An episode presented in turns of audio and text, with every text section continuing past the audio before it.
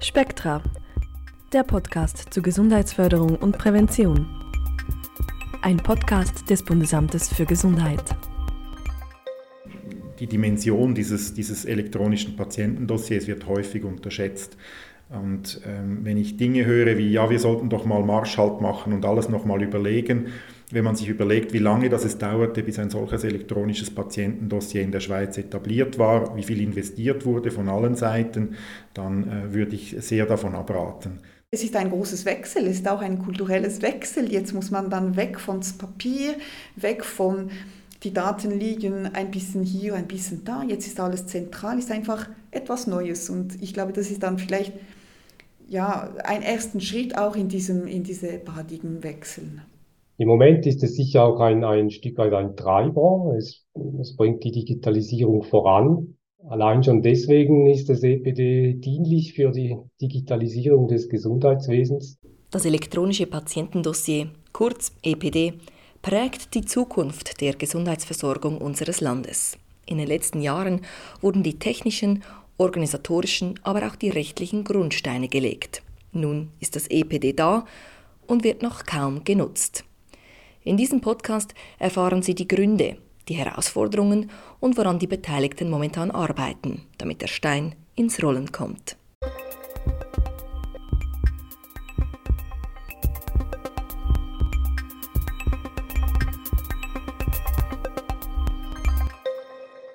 Martin Burki-Bitte übernahm vor einem Jahr die Leitung von eHealth Swiss eHealth Swiss ist die Koordinationsstelle des Bundes und der Kantone, wo die Fäden aller elektronischen Gesundheitsdienste zusammenlaufen, auch die des EPD. In den letzten Monaten waren Sie und Ihr Team vor allem mit der Entwicklung von Austauschformaten beschäftigt. Das heißt, Sie machen sich Gedanken, in welchem Format Daten zur Verfügung stehen müssen, damit sie austauschbar sind. Das Ziel mit diesen Austauschformaten oder diese strukturierten Daten ist dann sicherzustellen, dass wir dann äh, alle nötigen Daten dann äh, sammeln und dann, dann damit etwas anfangen zu können. Also es gibt dann die technischen Aspekte, da muss man dann die internationalen Standards auch mit berücksichtigen, dass wir dann äh, kompatibel sind in der Zukunft auch. Also da muss man sich einigen über die Sprache, die man benutzt, wie man das kodiert, wie man das braucht. Aber wir müssen uns auch einigen auf die Inhalte und dann müssen auch die Experten haben da auch eine Rolle. Was sind da die Bedürfnisse? Was sind die Informationen, die in diesen Austauschformaten unbedingt vorhanden sein müssen? Da muss man dann auch ein bisschen so ähm, von, von, von draußen dann ein bisschen hören, was, was müssen wir dann in diesen Austauschformaten ähm, mit, mit reinnehmen. Seit dem 1. Juni 2023 ist die gesetzliche Grundlage da, Daten auch strukturiert im EPD abzulegen. Strukturierte Daten sind austauschbar. Das heißt, sie können dann beispielsweise vom Spital zur Physiotherapeutin weitergegeben werden, in einem Format, das bearbeitbar ist.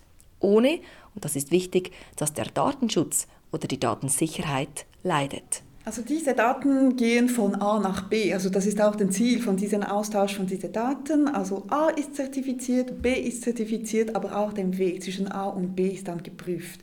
Und das läuft auch nach internationalen Standards im Hinblick auf Datensicherheit. Und da versuchen wir dann so hoch, äh, also die höchsten äh, Sicherheitslevel dann zu erreichen. Bezüglich Datenschutz, ähm, der Patient kann sagen, wer dann seine Daten dann zugreifen darf. Also er kann dann selber verwalten und gibt dann den Zugriff. Also es ist nicht so, dass die Daten, die dann im EPD sind, für alle für, zur Verfügung stehen. Er muss dann sagen und freischalten, ah, dieser Spezialist ähm, darf jetzt alle meine Daten sehen oder nur ein Teil davon. Das zweite große Thema, an dem Martin Burki bitte momentan arbeitet, ist die sogenannte Tiefenintegration. Eine Tiefenintegration ist eine technische Schnittstelle, die die Primärsysteme der Anbieter mit dem elektronischen Patientendossier verbindet. Also das Ziel von einer tiefen Integration ist dann, wenn zum Beispiel der Arzt in seiner Praxis arbeitet, er hat sein Primärsystem, also seine Dokumente und seine Software, mit dem er arbeitet, dort sind dann Informationen gesammelt.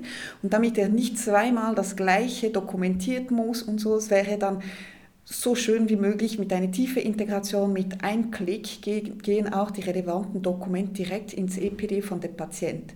Schon bekommt dann der Arzt zum Beispiel eine Meldung, dass der Patient eine EPD hat und dann können dann die Dokumente reibungslos einfließen. Der große Vorteil der Integration ist also, dass die Daten nicht mehr doppelt erfasst werden müssen. Eine solche Tiefenintegration bereits umgesetzt hat die Spital-Thurgau-Gruppe. Sie haben all ihre Spitäler und Kliniken mit dem EPD verknüpft.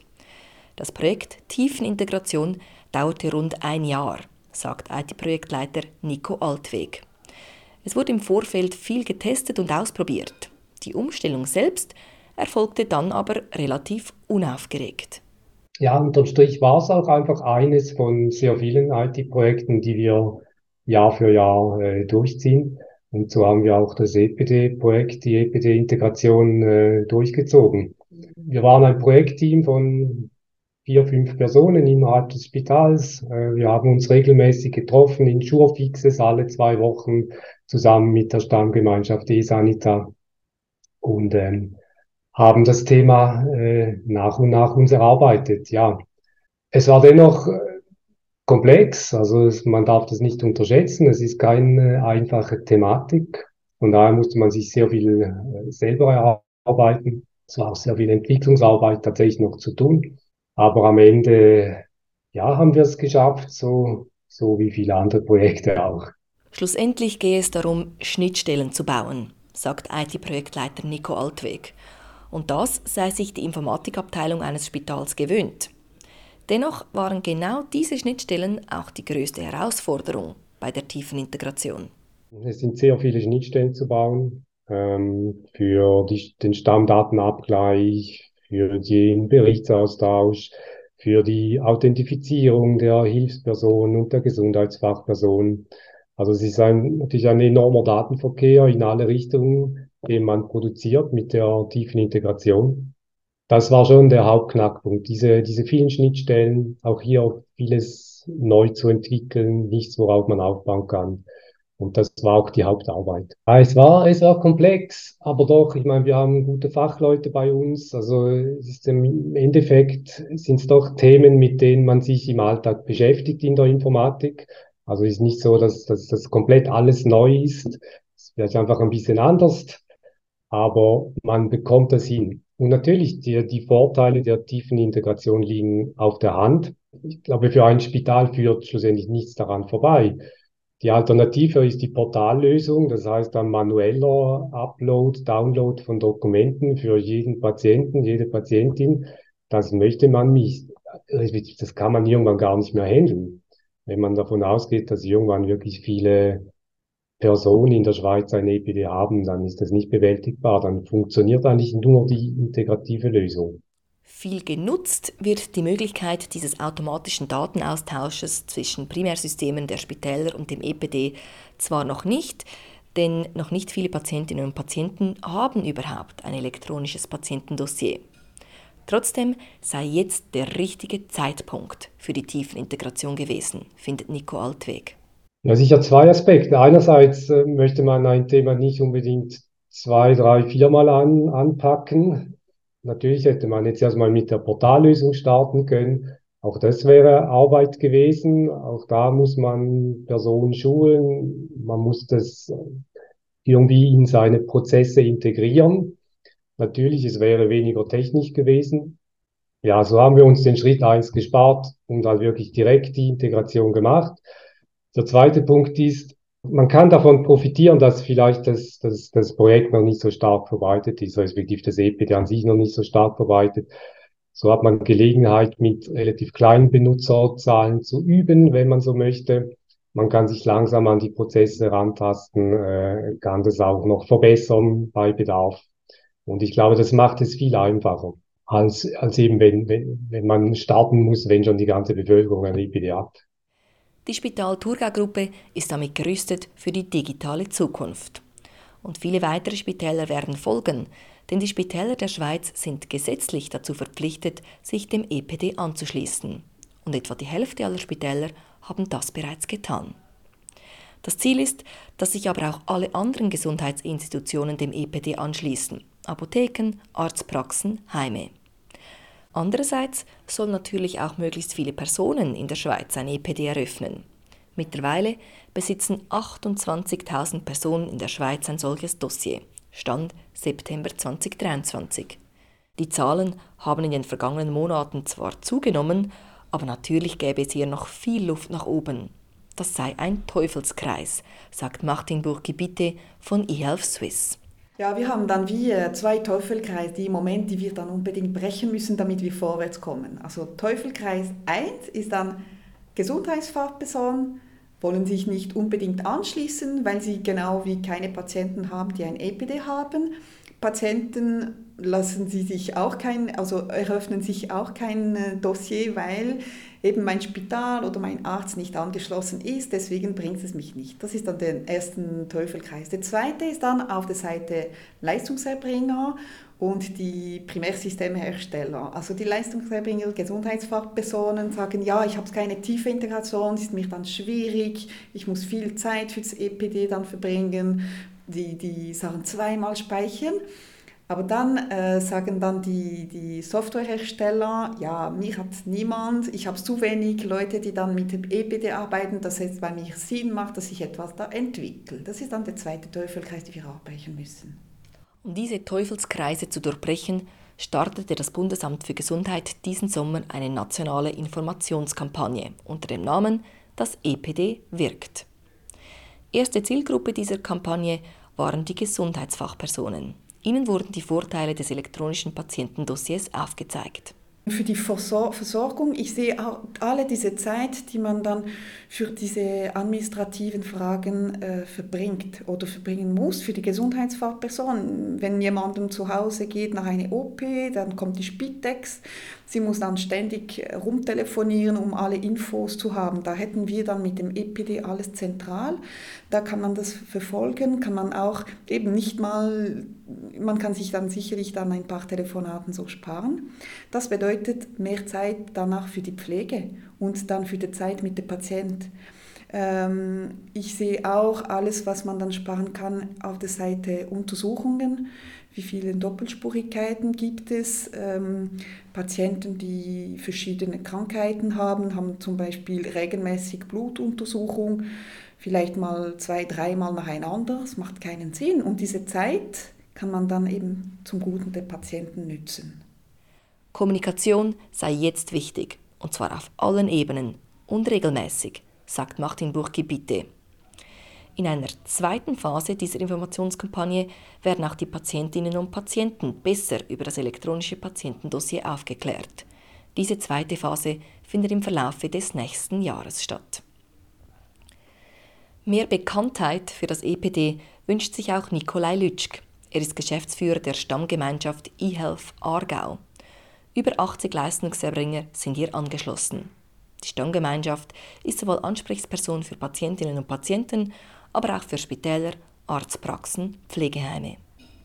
Die erste Rückmeldung, die wir häufig von Patientinnen und Patienten kriegen, wenn sie denn so ein Dossier eröffnet haben, ist ja, aber wo sehe ich denn jetzt meine Hausärztin? Also ich glaube, es wäre wichtig, dass die Fachpersonen einheitlich mit diesem Dossier arbeiten als ersten Schritt, weil solange ich da meine Hausärztin oder meinen Hausarzt nicht drin sehe, ja, ist das so, ist das so mittelspannend, würde ich mal sagen. Und auf der anderen Seite bin ich überzeugt, sollten, sollten wir eine Variante schaffen, um Menschen eine einfache Verwendung des elektronischen Patientendossiers zu ermöglichen. Also so ein bisschen, ich möchte eins und ich bin grundsätzlich bereit, meine Daten mit meinen mich behandelnden Fachpersonen zu teilen und ich kann das aber jederzeit auch anpassen oder ähm, entsprechend wieder die Kontrolle übernehmen. Ich glaube, das wären wichtige Schritte, um, um, um das EPD wirklich für eine breite ähm, Bevölkerung wirklich attraktiv zu machen. IHELF Aargau kümmert sich derzeit um ein großes Projekt. Es geht um die Integration der Impfdaten der Stiftung meineimpfungen.ch ins elektronische Patientendossier. Die Plattform meineimpfungen.ch wurde im März 2021 wegen schwerwiegender Sicherheitsmängel vom Netz genommen. Impfdaten von 300.000 Personen waren damit blockiert. Bis jetzt. Nikolai Lütschk und sein Team von eHealth Aargau arbeiten momentan daran, eine Plattform aufzubauen, um die Daten ihren rechtsmäßigen Besitzerinnen und Besitzern zurückzugeben. Zum Beispiel via EPD. Im Dezember startet die Pilotphase. Wir möchten den Nutzerinnen, den ehemaligen Nutzerinnen und Nutzern ermöglichen, ihre Datenschutzrechte wahrzunehmen. Und das bedeutet eben nicht nur, dass sie diese Daten wieder bekommen, sondern auch, wenn sie finden, ja, dieses Endeavor findet meine Impfungen, das ist mir jetzt zu viel, ich habe wirklich die Nase voll, dann werden sie auch die Möglichkeit haben, diese Daten abschließend zu vernichten. Das ist eine von drei Varianten. Sie können die Daten selbstverständlich auch automatisiert, digital auf PDF und strukturiert beziehen. Und als dritte Variante, wenn Sie schon ein EPD haben, können Sie diese Daten direkt in Ihr bereits vorhandenes EPD hochladen. Die Impfdaten seien intakt und sicher aufbewahrt worden, so Lütschk. Wir haben ähm, nationale Expertinnen und Experten mandatiert, um uns einen Einblick zu geben, was genau mit diesen Daten passiert ist und was vor allem eben auch nicht. Und das ist schwierig, das ist Forensik. Wir müssen uns damit auseinandersetzen, was war die Situation bei meinen Impfungen, die Situation nachher und die Situation bei uns. Und wir äh, haben festgestellt, dass die Chance auf Manipulation verschwindend klein ist. Entsprechend wichtig ist nun der Blick auf den Datenschutz.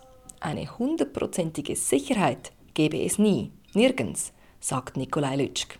Aber das EPD wurde von Anfang an mit Fokus, mit klarem Fokus auf Datenschutz und Datensicherheit aufgebaut. Das ist für uns alle problemlos ersichtlich, weil die Handhabung nicht immer einfach ist. Und das ist ein bisschen das Geschäft, das hier gemacht werden muss. Je sicherer das etwas ist, dann leidet allenfalls manchmal auch ein bisschen der Komfort. Oder wenn etwas sehr, sehr einfach ist, dann besteht immer die Gefahr, dass es nicht so sicher ist.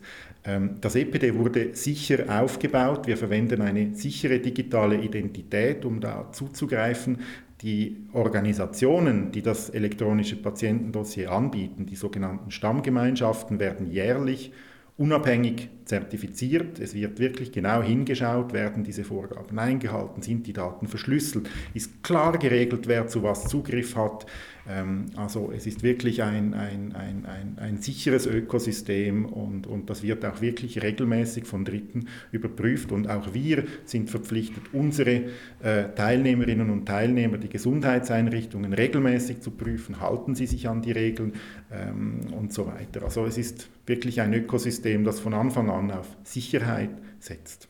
Übrigens, die persönlichen Impfdaten im EPD ablegen, das können ab Anfang nächsten Jahr alle, die bereits ein EPD eröffnet haben. Denn das EPD wird ab nächstem Jahr um das Modul E-Impfungen erweitert. Und es kommen noch weitere Erneuerungen dazu, erklärt Martin Burki-Bitte von eHealth Swiss. Beispielsweise ein elektronischer Medikationsplan. E-Medikation kommt dann ab 24 und das ist dann äh, der E-Medikation, der Medikationsplan. Und das ist dann sicherlich für die Patienten auch einen großen Mehrwert, auch für die Gesundheitsfachperson. Da hat man einen Plan, wo alle Medikamente, die wir nehmen, dokumentiert sind. Und das kann aktualisiert werden und das kann dann ähm, helfen, auch zu sagen, welches Medikament der Patient nimmt, auch in einer Notfallsituation oder so. Das ist dann sicherlich eine, eine gute Use Case für die nächsten Monate. Das elektronische Patientendossier wird auch in Zukunft ständig ausgebaut. In Planung sind digitale Rezepte oder auch die Möglichkeit, ein Notfall oder ein Allergiepass im EPD zu hinterlegen. Nebst der technischen Weiterentwicklung arbeitet die Koordinationsstelle auch an der Benutzerfreundlichkeit des EPD. Die Eröffnung eines EPD, derzeit teils noch etwas umständlich, soll zukünftig einfacher und flächendeckend digital funktionieren. Auch die Kommunikation sei ein wichtiger Fokus, so Martin Burki-Bitte. Ja, in den nächsten sechs Monaten haben wir dann noch, ähm, äh, arbeiten wir noch an der Weiterentwicklung von diesen Austauschformate. Äh, wir haben jetzt definiert und priorisiert mit den verschiedenen Stakeholders und äh, wir werden dann eben zum Beispiel die E-Rezepte, einen Notfallpass ähm, entwickeln oder die Spezifikation reingeben, dass es dann pflichtig wird. Und äh, da sind wir dran. Die tiefe Integration wird immer äh, uns dann beschäftigen. An die Kommunikation äh, müssen wir auch arbeiten. Ähm, wir müssen dann jetzt die, die Kampagne in die Bevölkerung dann vorbereiten. Es muss eben wirklich bekannt werden. Es gibt schon etwas, es funktioniert ja schon. Auch der Bundesrat will das EPD weiterentwickeln. Im Juni dieses Jahres schickte der Bundesrat eine entsprechende Gesetzesvorlage zur umfassenden Revision des EPD in die Vernehmlassung. Darin enthalten ist zum Beispiel die Möglichkeit eines Opt-out-Modells. Grundsätzlich würden dann alle in der Schweiz wohnhaften Personen automatisch ein EPD erhalten. Wer das nicht möchte, würde sich aktiv abmelden müssen. Die Revision umfasst noch weitere Maßnahmen. Spitäler, Geburtshäuser und Pflegeheime müssen heute schon ein elektronisches Patientendossier führen.